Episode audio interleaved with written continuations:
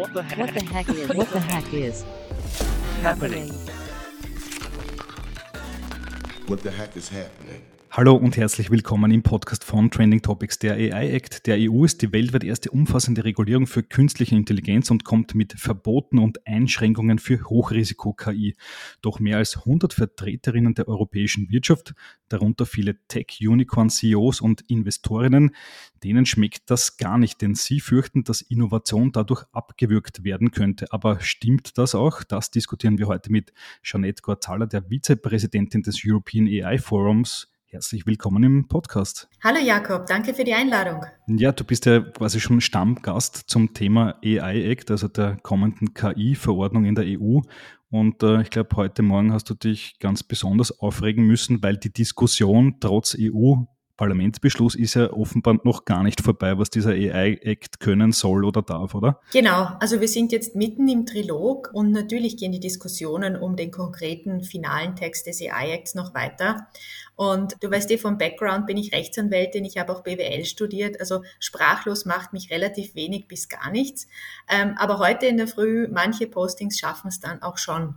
Und zwar, was hat mich da sprachlos gemacht? Der Standpunkt, dass wir als Europa eigentlich am besten auf den Seitenlinien aufgehoben sind und USA und China beobachten sollten, weil dort wird die Zukunft von KI entschieden.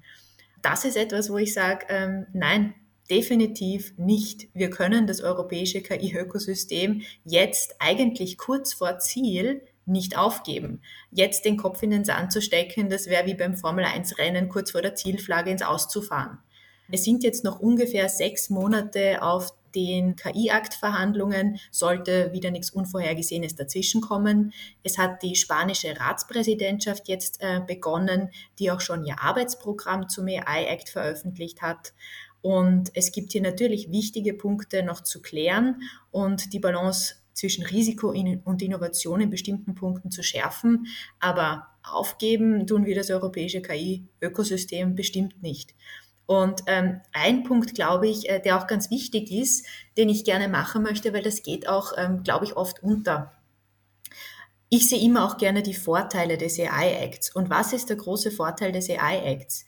Wir werden dadurch de facto einen harmonisierten KI-Binnenmarkt haben.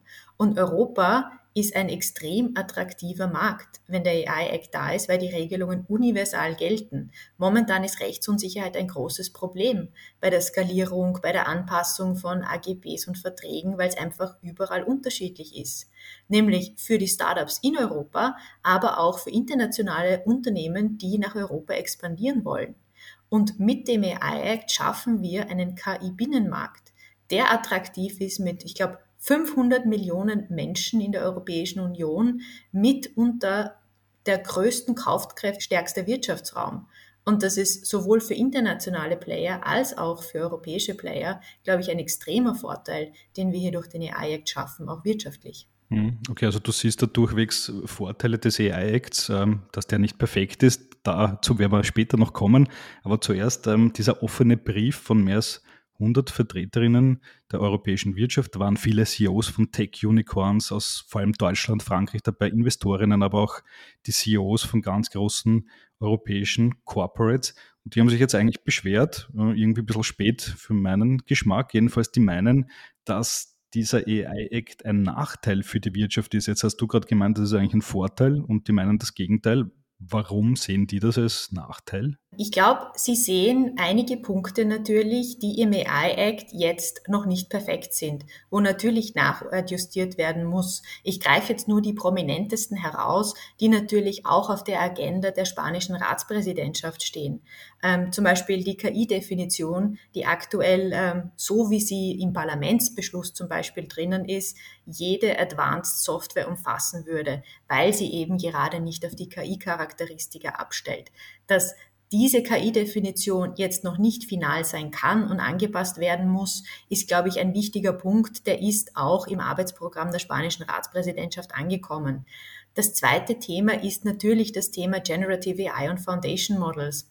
Und da war der erste Entwurf sowohl des EU Council als auch des Europäischen Parlaments jetzt nicht gänzlich für den Markt geeignet, weil einfach die Schärfung zwischen kommerziellen Anbietern und Open Source beispielsweise fehlt, aber auch ähm, teilweise die Anforderungen so weit sind, dass sie dann wieder teilweise unlebbar werden. Das ist auf der Agenda und hier muss natürlich nachgeschärft werden, damit das dann auch für Europa, aber auch für internationale Player, die sich hier ansiedeln wollen, einfach umsetzbar auch ist.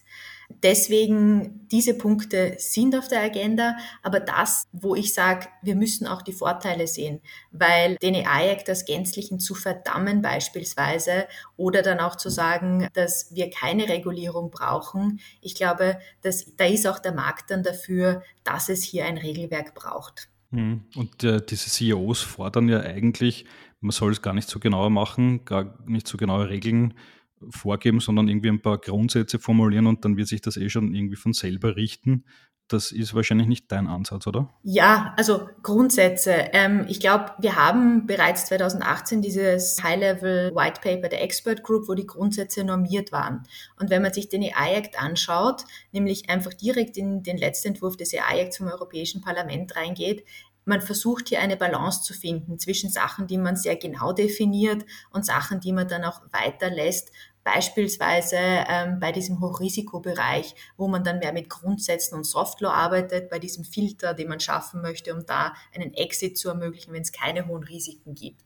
Jetzt ist die Frage, und das, glaube ich, ist wichtig, auch wenn wir einen Dialog führen. Wichtig ist, dass wir konkret sprechen. Und ich glaube durchaus, dass es ähm, berechtigte Sorgen und berechtigte Anmerkungen gibt, um die dann einfach ins Arbeitsprogramm reinzubringen, um die umzusetzen, um die zu entsprechend zu adressieren, brauchen wir aber auch konkrete Punkte. Das heißt, vielleicht gibt es tatsächlich Punkte, wo man sagt, okay, man kann da mit Grundsätzen arbeiten, Dazu müssen wir dann aber in einen verstärkten Austausch gehen, auch mit den Gesetzgebern, auch mit der Industrie, um hier alle abzuholen. Und das ist mir dann auch immer ein ganz wichtiges Anliegen, bei der Diskussion offen zu sein, aber auch ganz konkret die Punkte anzusprechen, weil nur so kann man es dann auch besser machen. Hm.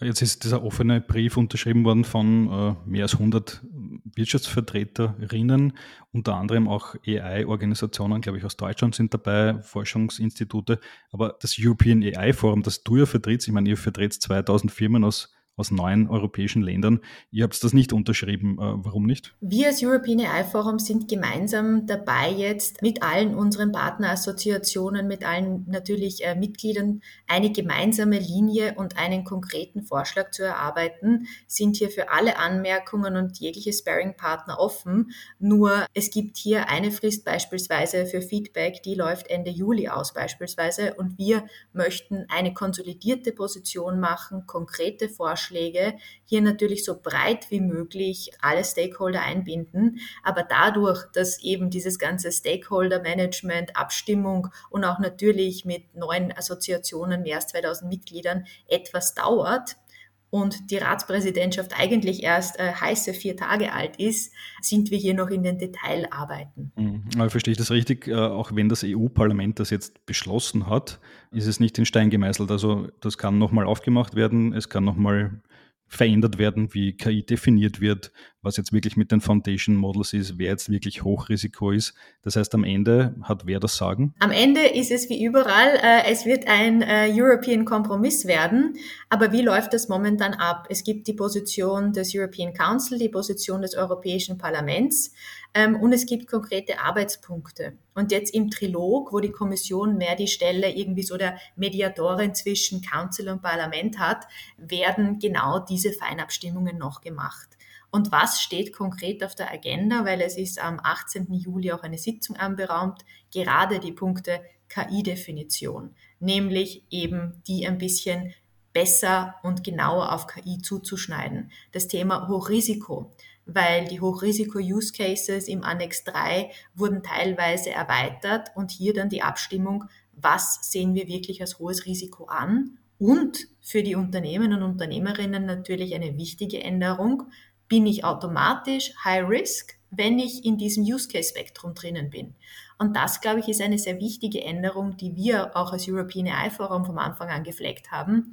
Man muss hier die Möglichkeit darzulegen haben, nein, mein Geschäftsmodell, mein Produkt ist kein Hochrisikoprodukt. Und hier wurde eben dieser Filter eingebaut. Die Frage ist jetzt nur, wie dieser Filter dann am Ende aussehen wird. Aber das, glaube ich, ist äh, ein großer Gewinn, weil es nicht diesen Automatismus gibt, Use Case High Risk, sondern ganz im Gegenteil. Es gibt hier einen Filter. Und ich glaube, das ist auch ähm, eine ein Achievement des European AI Forums. Wir waren seit 2020 in die Diskussionen mit involviert, haben die erste paneuropäische Umfrage in Europa gemacht mit den KI-Unternehmen. Wie seht ihr den Impact vom AI Act, die von vielen Stakeholdern dann auch äh, gefördert und mitbegleitet wurde? Wir sind im ständigen Austausch mit der Europäischen Kommission, aber auch Mitgliedern des Parlaments und Roundtables. Und hier versuchen wir immer eben diese Verbesserungsvorschläge einzubringen.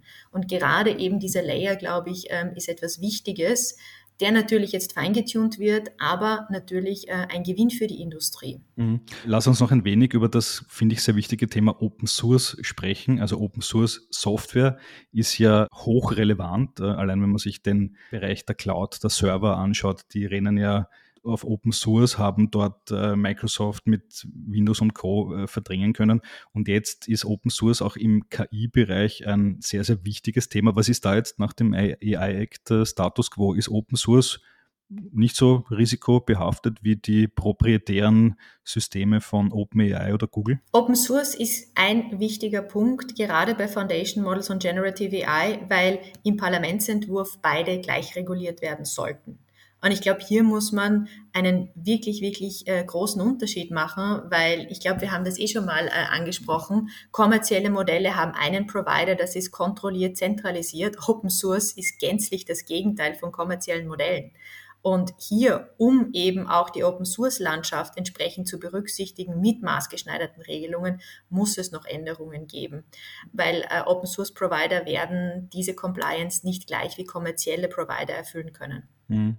Was ist da jetzt Status quo? Was ist geplant? Also wenn ich jetzt Software-Schmiede habe, ich mache so ein Open-Source-Ding, stelle es auf GitHub oder Hugging Face oder was auch immer äh, und die Leute laden es runter und tun dann irgendwas damit wer ist dann Hochrisiko, wer nicht, wer darf was, wie funktioniert Funktioniert ähm, eigentlich so, wenn du jetzt äh, ein Open Source KI-Modell auf GitHub stellst, wärst du aktuell der KI-Provider und müsstest eben dieses Open Source Modell ähm, entsprechend dokumentieren. Das heißt, du müsstest eine technische Dokumentation machen, du müsstest Bias-Vorkehrungen machen, du müsstest ein Qualitätsmanagementsystem installieren, ein Risikomanagementsystem wichtiger Punkt, glaube ich. Du müsstest auch versuchen, Umweltstandards oder Umweltstandardisierungen einzuhalten, um natürlich den Ressourcenverbrauch äh, zu minimieren. Und die Verpflichtungen sind relativ weit. Nur wenn du das Open Source Modell von dir einfach sofort nach GitHub stellst und das war's dann, das Problem ist dann, sobald die Open Source Community dran arbeitet, weil natürlich das können diverse Developer sein und die Frage ist eben, wird das dann entsprechend dokumentiert, wird das Ganze weitergeführt und dort entstehen dann die Probleme, wenn es eben nicht so ist.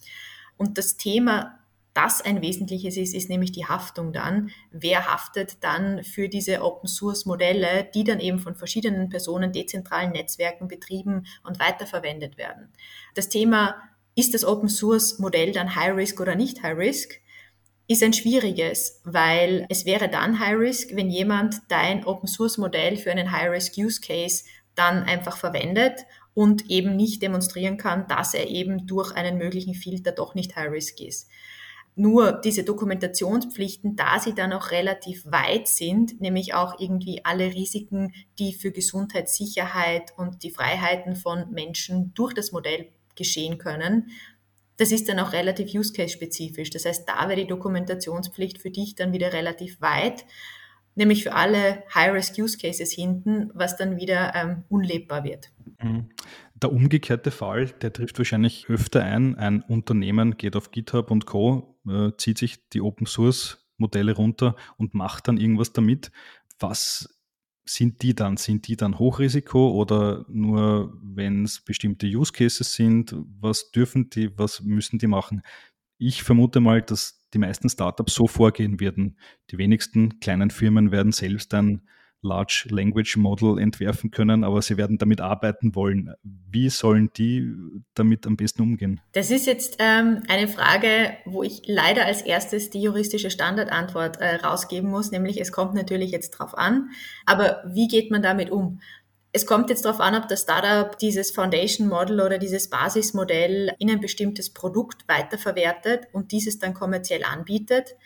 Und da ist momentan die Rechtslage unklar und auch nach den aktuellen Entwürfen des AI Acts tue ich mir mit dieser Frage ein bisschen schwer. Was wichtig ist ähm, und was der AI Act schon vorsieht, ist, dass eben diese, ich würde sagen, ähm, Second-Level-Entwickler, die dann einfach auf etwas Bestehendem aufbauen, dass diese dann die Dokumentation des Ursprungsproviders haben. Was für sie natürlich wichtig ist, ähm, indem sie dann auf genau diese Informationen aufbauen können, weil wenn ich keine Transparenz habe beim Modell, was drinnen ist, und ich dann ein High-Risk-Use-Case weiterentwickle, dann könnten da schon relativ viele Minen versteckt sein. Das heißt, hier diese Transparenz in der KI-Lieferkette ist extrem wichtig. Die Frage ist nur, wie man diese Transparenz äh, lebbar umsetzt. Und für das Startup würde ich mir wirklich anschauen, auf welchen Modellen ich aufbaue, dass ich genug Informationen habe. Ansonsten tappe ich relativ schnell in die Haftungsfalle, nämlich spätestens dann, wenn es einen Anlassfall gibt und ich nicht beweisen kann oder nicht erklären kann, wie mein Modell funktioniert ähm, oder nicht beweisen kann, dass es eben nicht gebiased ist oder einfach die Standarddokumentation nicht offenlegen kann, die ich eigentlich haben müsste. Und natürlich Haftungsausschlüsse in den AGBs, weil auch die Softwarehaftung soll angepasst werden. Das wären jetzt meine zwei Hauptempfehlungen für Startups, die ähm, auf Open Source Produkten weiterarbeiten. Mhm. Open Source ist ja im KI-Bereich ein super heißes Thema. Google hat ja ein internes Memo rausgegeben, da ist quasi drin gestanden, äh, nicht OpenAI, Microsoft oder ChatGPT ist der große Gegner, sondern Open Source. Siehst du das auch so? Und wenn ja, warum? Ja, also ich denke immer in ähm, Markt und Mitbewerber. Aber ja, Open Source ist für die großen kommerziellen Player natürlich ein riesiges Problem, weil die Software ist frei verfügbar. Teilweise sind diese Modelle ähm, extrem angepasst, also spezifiziert auf bestimmte Industrien und funktionieren halt besser als breite Modelle. Kleinere Modelle ähm, laufen schneller, sind einfacher zu handhaben und aus dem Blickpunkt sehe ich Open Source ähm, schon als große Konkurrenz und wenn man so will, als Gefahr für die kommerziellen Provider. Und was ich noch sehe, ist, dass Open Source eine riesige Chance für Europa natürlich ist. Mhm, absolut, ja. Was ich auch in dem Zusammenhang sehr spannend finde, ist die Strategie von, von Meta. Also der Mark Zuckerberg hat sich offenbar dazu entschlossen, viele dieser KI-Modelle Open Source zu machen, während Google, OpenAI, Microsoft proprietär unterwegs sind. Welche Strategie vermutest du da dahinter? Ähm, hast du da eine Idee, was Mark Zuckerberg damit bezwecken könnte? Hm, mich in Mark Zuckerberg reinversetzen. Ähm, ich glaube, das eine ist vielleicht äh, das Thema Marktanteil, ähm, weil natürlich je mehr Unternehmen auf deinem Code aufbauen, desto mehr Market Share hast du natürlich und vielleicht schwingt da doch im Hintergrund ähm, die Idee mit, das Modell irgendwann zu kommerzialisieren. Das wäre die erste Idee, die ich habe. Also ich glaube, das könnte eventuell ein Hintergrund sein und dann natürlich auch ähm, Modellweiterentwicklung, nicht? Weil in der Open Source Community ist das Modell offen. Es kann weiterentwickelt werden, du bekommst Feedback, de facto eigentlich äh, gratis Feedback, weil die Leute beschäftigen sich damit, ähm, was du bei kommerziellen Modellen ja nicht hast. Also dort ist das, sind alle Kosten ingesourced versus Open Source tust du dir mit diesen Themen auch leichter. Mhm. Okay, eine spannende Sache. Das gilt es natürlich weiter zu beobachten. Noch eine Frage zum AI-Act selbst. Äh, mir ist aufgefallen, es gibt offenbar äh, eine Lücke, die den EU-Staaten freisteht, um Hochrisiko-KI-Anwendungen doch nicht Hochrisiko zu machen. Und zwar, sie haben die Möglichkeit, ähm, diese KI-Systeme im Sinne des Umweltschutzes quasi freizustellen. Also ähm, wer wahrscheinlich gut beweisen kann, dass eine KI CO2 hilft zu reduzieren, äh, ist dann doch kein Hochrisiko.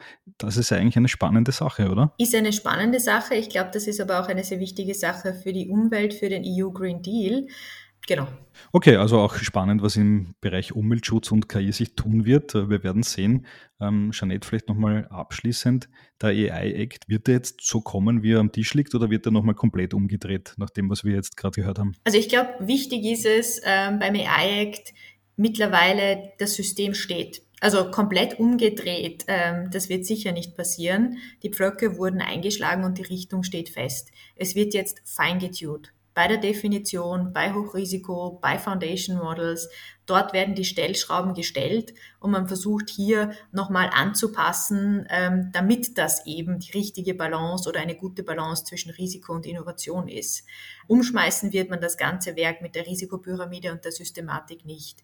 Und ich glaube, ähm, eine Sache ist auch ganz wichtig, einmal den Schritt noch ähm, zurückzumachen. Ja? Wir reden viel über den AI-Act, der uns die Grundlage gibt. Das wird das verbindliche Rahmenwerk für den KI-Binnenmarkt in Europa.